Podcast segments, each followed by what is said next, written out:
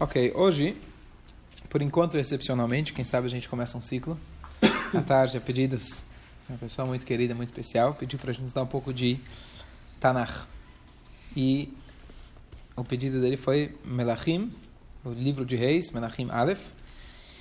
Então, hoje de manhã a gente começou o primeiro capítulo, mas a gente vai recapitular o capítulo. E a gente vai partir para o segundo capítulo de Melachim nos Reis. Então, só para lembrar, situar a gente onde estamos na história e o propósito desse, desse shiur. Então, a história, o Humash termina com o falecimento de Moshe, no ano 24, 2488, e quem assume a liderança é Yoshua.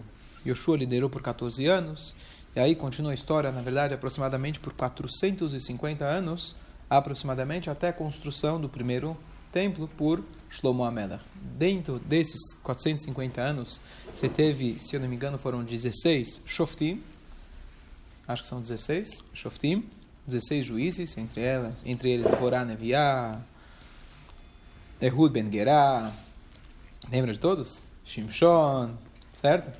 E é, Adon, é, Gidon. Gidon, obrigado. Então, vários deles. E depois você teve, começou então, quando Bnei Israel chegaram para Shmuel, navio, o profeta Shmuel, que aí a gente já teve o Shmuel Aleph e o Shmuel Beit. Eram dois Shmuel, né? O pai e o filho. Shmuel Aleph e Shmuel Beit são dois livros. Primeira parte, o Aleph, volume 1, volume 2, do profeta Samuel. E ele foi quem, na verdade, o profeta no, no Shmuel, ele descreve, na verdade, não só a vida de Shmuel, mas escreve também bastante a vida do David, a vida de Shaul, o primeiro rei, que foi ungido pelo profeta, é, que foi ungido através do profeta Shmuel, e depois começa a vida do rei Davi. Aqui a gente pega, na verdade, o final da vida do rei Davi e, desculpa, começa a vida dos, do rei Shlomo em Melachim e depois a divisão do reinado a partir dos dois filhos, do filho de de Shlomo, Rehavam e depois o Yeravam, que era quem competiu com ele, e os vários reis que tiveram no povo de Israel, quando o reinado é tabaco, cigarro, o que é isso? Bala de café, alguém Ah, quer? obrigado. Achei que era para engraxar o Obrigado. sapato, não estava entendendo. E aí, então esse, esse é o Melachim. A ideia, obviamente, primeiro a gente conhecer a nossa história, isso aqui é Torá, mas a gente tentar, cada uma dessas passagens, aplicar alguma coisa no nosso dia a dia. Então, a primeira passagem do rei Davi, que foi que a gente leu hoje de manhã, é uma Haftará conhecida, mas muito curiosa. Por que será que a Torá nos conta uma coisa dessa? O que, que a Torá conta pra gente? O Melachim conta pra gente que o Davi da Melech estava nos seus últimos dias e ele não conseguia aquecer o seu corpo. Aquecer. Aquecer o seu corpo. Então, os médicos lá, quem estava lá, os seus, os seus ministros, falaram para ele que precisavam buscar uma moça jovem, virgem, colocar ela ao seu lado, ou mais ainda do que ao seu lado, isso iria aquecer o seu corpo. É muito, muito curioso essa passagem, né? Uma coisa pare, parece muito, digamos assim, para não falar pior, pessoal da Melech para expor uma coisa dessas. O que, que a Torá está nos querendo dizer com isso? Não tenho resposta ainda, vamos pensar junto. Mas qual é a história? Então ele estava com muito frio, todos os casacos e roupas que colocavam nele não eram suficientes.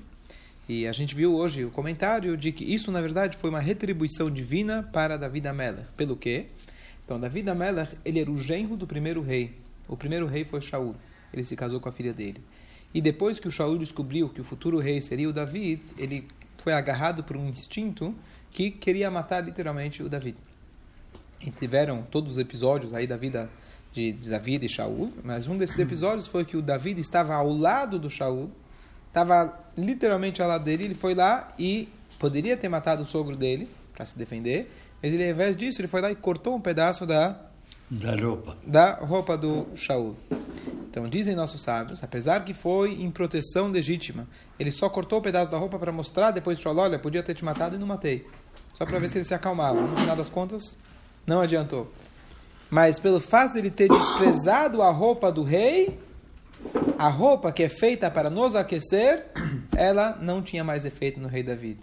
Ela, por isso, ele no final da vida teve a retribuição divina de que a roupa não conseguia aquecê-lo. Então, aqui a gente vê duas coisas. A gente vê, número um, como Hashem julga os tzadikim que ruta seara, como um fio de cabelo, uma coisa que ele fez, poderia ter matado, ele poupou o sogro. Legitimamente poderia ter matado, ele poupou ele. Em vez disso, ele só pegou um sinal. Você rasgou a roupa, você vai ter a sua retribuição por causa disso. Certo? É, tinha mais. É, e a outra explicação é quando ele viu que, é, o, na verdade, ele ficou isso. Ariel, por que, que ele ficou? Por que, que ele perdeu o calor natural dele?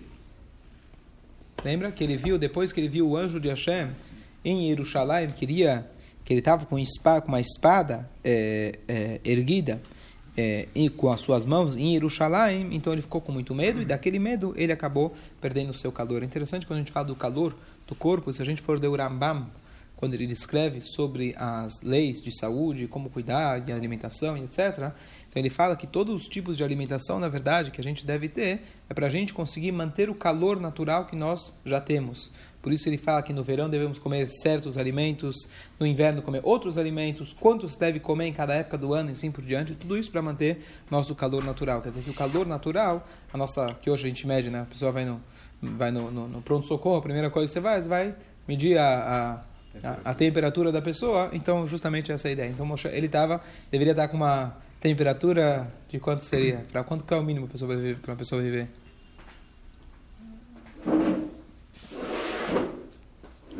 ideia? 20? Não, mais, menos, menos que 20? Bem mais. 34 já ah. fica complicado. Menos de 34 já. Tá, ok. Então, Davi Amelach devia estar por aí, certo? Então, trouxeram para ela uma. Trouxeram a ele uma, uma moça jovem, o nome dela era Avishag Hashunamit, e ela era uma moça virgem. Ela esteve ao lado do rei, porém eles não mantiveram relações. E aqui a gente vê a grandeza do rei David, certo? Por um lado, alguém vai falar, poxa, que coisa mais promíscua, né? Trazer uma moça jovem para massageado etc. Mas aqui a gente vê a grandeza do rei David, que ele, uma vez que ele já tinha o limite o que a Torá permite de ter esposas, eram 18 esposas, então ele não podia ter mais uma, então ele não teve relações com ela, apesar de ser uma moça jovem, atra atraente, tanto é que conseguiu restaurar o calor natural dele, contudo, ele não ele não, é, ele não teve uma relação com ela.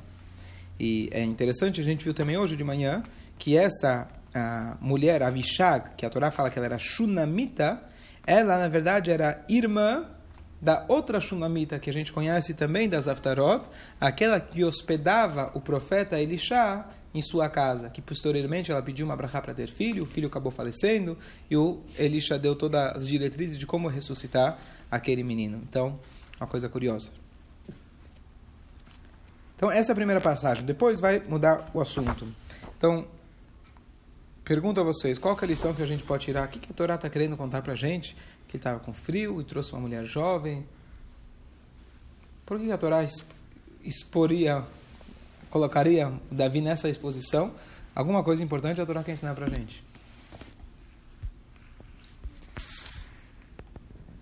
Então, só para tirar algumas lições, que a gente sempre precisa tirar alguma lição, independente se essa é a lição, mas alguma coisa a gente tem que tirar disso. Então, uma coisa que a gente comentou de midá que neged midá, que Hashem ele sempre retribui na mesma moeda, isso a gente vê mais uma repetição disso, não falta exemplos para isso, inclusive nessa paraxá. Depois, a gente vê essa ideia que você falou, é, talvez, Marcelo, a ideia dele ser testado, talvez diferente de você, que estava uma discussão se ele tinha força, ainda não tinha força, sua força masculina estava com vigor ainda ou não. É, mas eu acho, trazendo isso para nosso dia a dia, para nossa vida espiritual, uma das coisas principais que nós precisamos ter no nosso serviço a Hashem é Hamimut, calor em servir a Deus. A gente sabe que Amalek é Begimatria, valor numérico de Safek, de dúvida. E toda a ideia de Amalek, Amalek foi aquele povo, o primeiro povo que atacou o Bnei Israel quando saíram de Mitzrayim. Eles são comparados pelos nossos Chachamim, que quando tem uma banheira muito quente, ninguém consegue entrar, o Amalek diz, fala, olha, eu vou pular dentro, pode ser que me queime, mas pelo menos depois que eu entrei, a água já deu uma esfriada. Então eles falaram, olha, a gente vai pular na banheira e lutar contra o Bnei Israel. E aí depois ninguém mais, a pessoa já vai ter menos medo de Bnei Israel. Então a, a ideia para nós, simbolicamente, é que a gente tem que servir a Deus com muito calor. Aquela pessoa que vem mecanicamente e cumpre as mitzvot friamente e reza para Deus, esse é o início, como diz o Ayom Yom, é o início de toda a ieridade, toda a descida. Se alguém não reza com fervor, com calor, então esse é o início de toda a descida. Uma vez que você não tem fervor, você não tem vida. Então, se você não faz com vida, amanhã depois já vai deixar de fazer. Então, aqui é a ideia, talvez a gente aprende da vida Mela, que a gente precisa vir com o vigor, como se fosse uma pessoa virgem. O que, que significa uma pessoa virgem? Interpretação minha, tá? Mas alguém que nunca teve uma experiência. Você pega uma criança, a primeira vez que ele faz bar mitzvah, coloca o tefilim, ele coloca com vigor, com uma vontade, com um calor muito especial. Primeira vez que alguém cumpre o Shabat, fala, poxa, que legal. E depois de um tempo já virou mecânico. A ideia é que a gente consiga revigorar, trazer aquela força original, que precisa para isso precisa de muito esforço, mas a ideia é que a gente nunca perca a nossa, nossa força vital, nossa Hamimut na Kiddushá. Não falamos isso hoje de manhã, né, Ariel? Você não pensou nisso? Tá bom. Vamos lá. A continuação do Sukim traz pra gente agora uma política interna que tinha, antes ainda do rei David falecer, de quem seria o próximo rei. Então aí surgiu, nós já conhecemos a história do Avshalom, que foi um filme, filme filho, talvez, conforme a Guimará, conforme a opinião, que ele foi talvez o único da história que foi considerado aquele filho rebelde, Ben Soreiro Moré, da Torá, se não literalmente, mas pelo menos parecido com essa ideia. Agora você tem, depois desse Avshalom, que já tinha sido morto, tinha um filho menor que era chamado o Adonial. Então, esse Adonial, apesar que o nome dele parece como se fosse de nome de Hashem, né? nome de Hashem, é um nome muito sagrado, mas a atitude dele não foi exatamente assim. Então, ele era uma pessoa com um carisma, a linguagem que usa não é carisma, ele é uma aparência física muito bonita.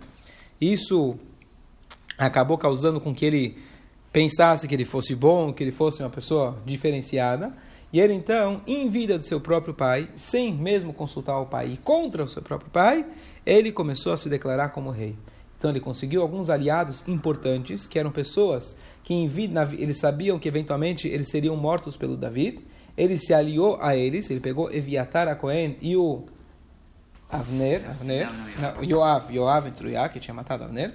Então, Yoav Ben Tzruya, ele pegou Yoav Ben Tzruya, com, então com esse general de guerra e com um Cohen, que era, assim, quer dizer, ele tinha então a força material e alguém que simbolizasse a força espiritual dele, ele marcou uma festa sem avisar, é, sem avisar o pai e sem avisar aqueles que ele tinha certeza que eram aliados do rei David e eventualmente do rei Shlomo. E ele então fez, começou a programar, programou a festa, foi chamando todo mundo, convocou todo mundo para a festa e as pessoas foram. Enquanto isso, chegou o famoso profeta Natan Navi, comunicou a Batsheva, que era Batsheva, aquele com aquela esposa, na qual Davi teve aquela famosa história que mandou o marido para a guerra, ele morreu, ele se casou com ela.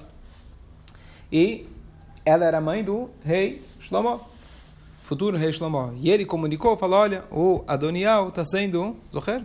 Zoher está com E aí ele está se proclamando rei. E você, o Natan Navi, chegou e avisou a Batsheva, a mãe, falou, olha, Davi da Melech havia lhe prometido que quem seria o futuro rei seria o seu filho. Então corre, avisa ele e eu vou lá depois para te dar suporte. Então ela vai lá, cobra o rei Davi dessa promessa, Natan Navi aparece também e então logo depois eles imediatamente coroam o rei Davi, o rei, o rei Salomão, ele é colocado inclusive no, no trono do próprio pai, dessa forma para não ter dúvidas nenhuma. E aí logo depois da Donial ficou sabendo depois que ele estava fazendo a festa, já estava comemorando, chegou para ele notícia, saiba, olha, você está comemorando, está tudo muito bonito, mas o teu irmão acabou de sentar no trono perante o seu pai, já pegou, ele se marchou na, eh, na, na cavalgou na mula do rei, na, no, no, cavalo do rei, e agora você perdeu, e assim o Daniel, ele perdeu é, o reinado, ele não, não aí o, o, rei Salomão foi coroado, até aqui que a gente deu de manhã, certo? Não, assim, duas coisinhas. Primeiro, é, se não fosse episódio, ele, ele seria rei, então. Se não fosse qual episódio? Se Natan Navi não tivesse avisado, é, então, possivelmente ele teria sido então, rei. Sim. Que não foi que o Davi da Mera não curou ele rei, sem sabia que ele iria ser. Então, a, aqui o Passuk traz pra gente que o Davi da Meller, ele, ele não, ele não, sabe o filho caçula, seu caçula, né? Que os pais deixam relevam muitas coisas. Estou usando a nossa linguagem, né? Ele não, onde que está? Ele fala e o pai dele, aqui o Passuco fala, Velo atzavo aviv. O, o pai nunca falou, não. o pai nunca falou nada para o filho. Não queria deixar Mas o filho. Como ela sabia que ele ia ser? Não, o profeta, o quem? Ah. O Davi já tinha prometido para ah, Batsheva então. que ele seria. Ah. Ela ficou sabendo dessa história que eles fizeram em sigilo, né? A coroação era em sigilo, para quem não devia saber, não iria saber. Mas o Natan era Navi, profeta, então ele foi lá, boa tarde, Maria. Ele foi lá e comunicou ela. E ele era muito jovem também, né? Parece que ele era criança ainda. Tinha 12 anos, Então, é. 12 anos. É, mas era uma boa forma de, de garantir. Mais uma coisa que a gente vê, talvez, uma lição que a gente pode tirar daqui, não sei se é uma lição, mas uma coisa, uma constatação de que a política interna que tinha na Mishpurra, né? aquela famosa piada, sabe que é Tsures? Vou explicar que é Mishpurra. Né? Na família, aqui que... Olha, dentro da vida, da vida Meller, Shlomo Ameller, olha quanta coisa acontecia, não só com os inimigos, mas dentro da casa dele. O filho dele, o, o, o Absalom. Avshalom, que se rebelou contra ele, lutou contra o pai, etc. Quando já estava tudo tranquilo, que mais o Davi precisa para falecer tranquilo? Depois que já aconteceu tudo o que tinha para acontecer. Nos últimos dias da vida dele, ele vê o que? A família se desmembrando, a família se quebrando, lutando pelo poder, lutando pela riqueza, lutando para quem seria o próprio rei.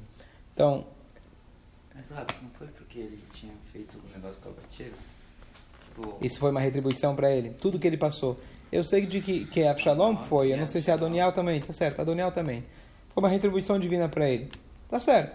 Mas vamos olhar o que de fato aconteceu. Ele tinha problemas na família. Então, de alguma maneira, que seja talvez um consolo, para quando a gente, Deus nos livre, tem problemas dentro de casa, e discussões com, entre irmãos e filhos, etc., pai e filho, saibamos de que da mesma maneira que toda a Torá conta para a gente as brigas de irmãos, Caim, Abel, é, a- a- Yitzhak, Ishmael, Yaakov, Esav, Yosef, os irmãos, e aí continua. Então, isso é para, talvez, de alguma maneira, mostrar para a gente que acontece nas melhores famílias. E, não sei se é o consolo, mas a gente seguir adiante. Mata Rogério. Shadaber, Akashá. Ok. Deveria se dar da ordem de, do primogênito? herdeiro? de ser o herdeiro. Então, se eu não me engano, por que, porque, qual que é a qualificação que é, precisa ter um filho para se tornar o futuro rei? Então, de maneira geral, as, as srarot, as posições de liderança no povo de Israel são hierárquicas. Hierárquicas, desculpa. São é, hereditárias. As palavras são hereditárias. Então, se teu pai, existe uma preferência. Se teu pai era o rabino-chefe de tal cidade, o filho vai ser o rabino-chefe. Não é à toa que você vê né, rabino-chefe em Israel, pai, filho, etc. Porque realmente, além, então, ele tem uma, uma, ele já tem uma garantia entre aspas. Um filho, ele tem uma certa garantia. Contanto, talvez não precisa ser tão inteligente e sábio como o pai, mas contanto que ele tenha irat shamayim, temor a Deus, certo? E tem que ter um mínimo de sabedoria, dependendo qual for a, a, a posição dele. Então, para um filho ser um rei, então existe a, a questão da continuidade, que aliás é por isso que o Shaul ficou muito bravo, ficou muito triste quando Deus falou que você vai perder esse mérito. Normalmente você tem esse mérito. Então, Davi teria e passaria isso para os filhos dele. Agora, qual dos filhos, eu imagino, não me lembro ter escrito claro, mas seria teria que ser na questão, não é o filho mais velho, o mais, fe- o mais velho talvez tenha herança dupla, mas herdar o trono do pai tem que ser o mais adequado. Não Ou que no mínimo, ou que no mínimo. Não. Não. Não, não, Davi, Não, não, Davi não. Davi começou a dinastia. Quem era antes dele era Shaul, que era o sogro dele. Shaul deveria ser, o teoricamente, continuar para o filho dele. A Shaul ele não escutou a voz de Hashem, ele perdeu isso. Então vamos nomear um próximo. Quem é o próximo? Davi. Pronto, Davi começou dele. Então, mas podia ser o filho mais velho de Shaul. Não, ele foi destituído antes. Não, o filho mais Não, velho. mas filho, filho mais velho de Ishai, está dizendo. De Shai, desculpa. De Ishai. É. Aí, aí, aí, isso, inclusive, até quando Hashem mandou o profeta Shmuel, ele também achou que seriam os mais velhos, que eram mais fortes, mais bonitos, mas ele era o adequado. Talvez está aí a resposta. Ele era o mais adequado para ser rei. Não, é a ordem de Hashem. Perfeito, mas qual que é a, a, a mesma ordem que Hashem dá, ele faz a pessoa ser o filho primogênito. Então, mas aqui a ideia... Davi, Davi é, é vírgula, né, meu? Um monte de aspa, porque já está lá atrás, ele tem 70 anos para viver. Não, dá tudo pra bem. viver. Akashá. O bolo está aqui, se você quiser. Você quer mais perto do bolo, do rabino, mais longe? Vakashá. Mebe brachá. O bolo tem brachá. Eu acredito de que essa questão de herança de reinado não necessariamente precisa passar para o mais velho. A gente vê na história de Reuven. Vamos começar de Reuven. Reuven, teoricamente, seria Bechor. o primogênito e ele também deveria ter todas as posições de Bechor. Mas ele pecou, passou de uma forma para Yehudá, passou o reinado, e a, e a porção dupla, duas tribos, passou para Yosef. Então a gente vê que tem uma questão de merecimento. Então, entre os filhos de, Davi, de, de David, o Shlomo era o mais adequado. Ele tinha 12 anos. Dá pra saber, nem guerra, nem nada. Dá para saber, ou se dá para saber?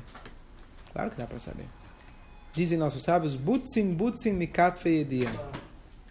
Em aramaico significa que as, as é, como se fala aquela pumpkin, a abóbora, butsin, butsin, elas são pequenas, você já sabe como que ela vai, como que ela vai, vai se desenvolver. Então é uma alusão para você fala com uma criança no Heider, você já conversa com ela, você já quem tem uma Percebe. sensibilidade, você já percebe esse aí é gadol. Então já dava para saber. Tanto é que o rei Salomão com 12 anos já assumiu e deu certo. Yala. A gente está aqui estudando, hoje, hoje são 6h25, 6h26. Achei que a gente ia conseguir continuar. Eu não vou começar o próximo capítulo agora. Ele. É atacadista. É,